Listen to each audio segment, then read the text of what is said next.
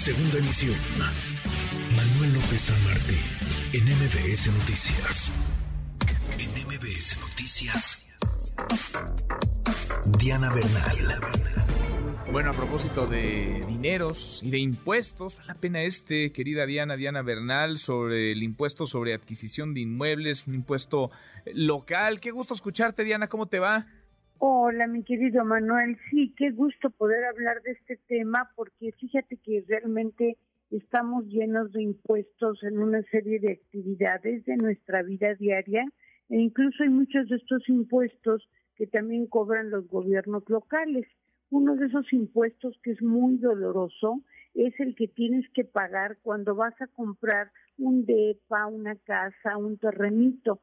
Es un impuesto que paga el comprador no el vendedor, sino el comprador. Y como tú sabes, pues las gentes hacen un esfuerzo para ahorrar para un inmueble y luego estos impuestos pues vienen a aumentar notoriamente el valor de esos gastos. Por ejemplo, si se compra un inmueble de un millón trescientos treinta y nueve mil pesos, el impuesto es de cincuenta y dos mil, más aparte los gastos notariales y los derechos de inscripción en el registro público. Y si el inmueble sube a un poco más de, bueno, a dos millones seiscientos ochenta mil pesos, el costo del impuesto es de ciento dieciséis mil pesos. Y ya ni quiere decir si se compra un inmueble de 22 millones de pesos, el costo del impuesto es de más de un millón de pesos.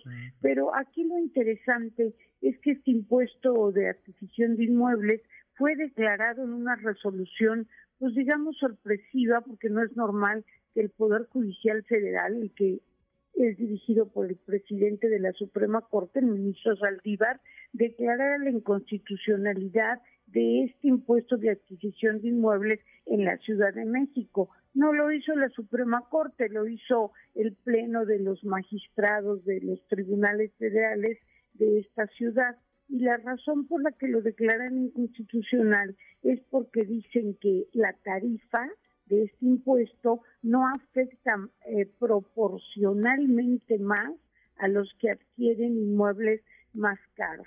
Entonces, esta pues es una buena noticia para los contribuyentes porque como este año 2022 básicamente no cambió la progresión de la tarifa, pues incluso quienes estén por comprar un inmueble tendrán que sufrir la retención del impuesto por el notario, pero posteriormente hasta pudieran intentar un medio de defensa para su devolución. Sí es bueno cooperar con la ciudad y desde luego pagar los impuestos que proceden por vivir en una metrópolis tan grande y tan cara como México, pero Manuel, yo creo que a veces se exageran un poquito con estas tarifas, ¿no crees? No, sin duda, cómo no. Y es que pues ven de dónde, cómo meten el diente, cómo encajan el diente para sacar recursos y terminamos llevándonos a varios entre las patas, terminamos pagando justos por pecadores, Diana. Así es, así es, Manuel. Y fíjate que incluso este impuesto lo tienes que pagar aunque te donen el inmueble. Por ejemplo, si el cónyuge, el padre, el hijo dona un inmueble, este impuesto se paga. A veces se dan subsidios de la mitad pero el impuesto se paga.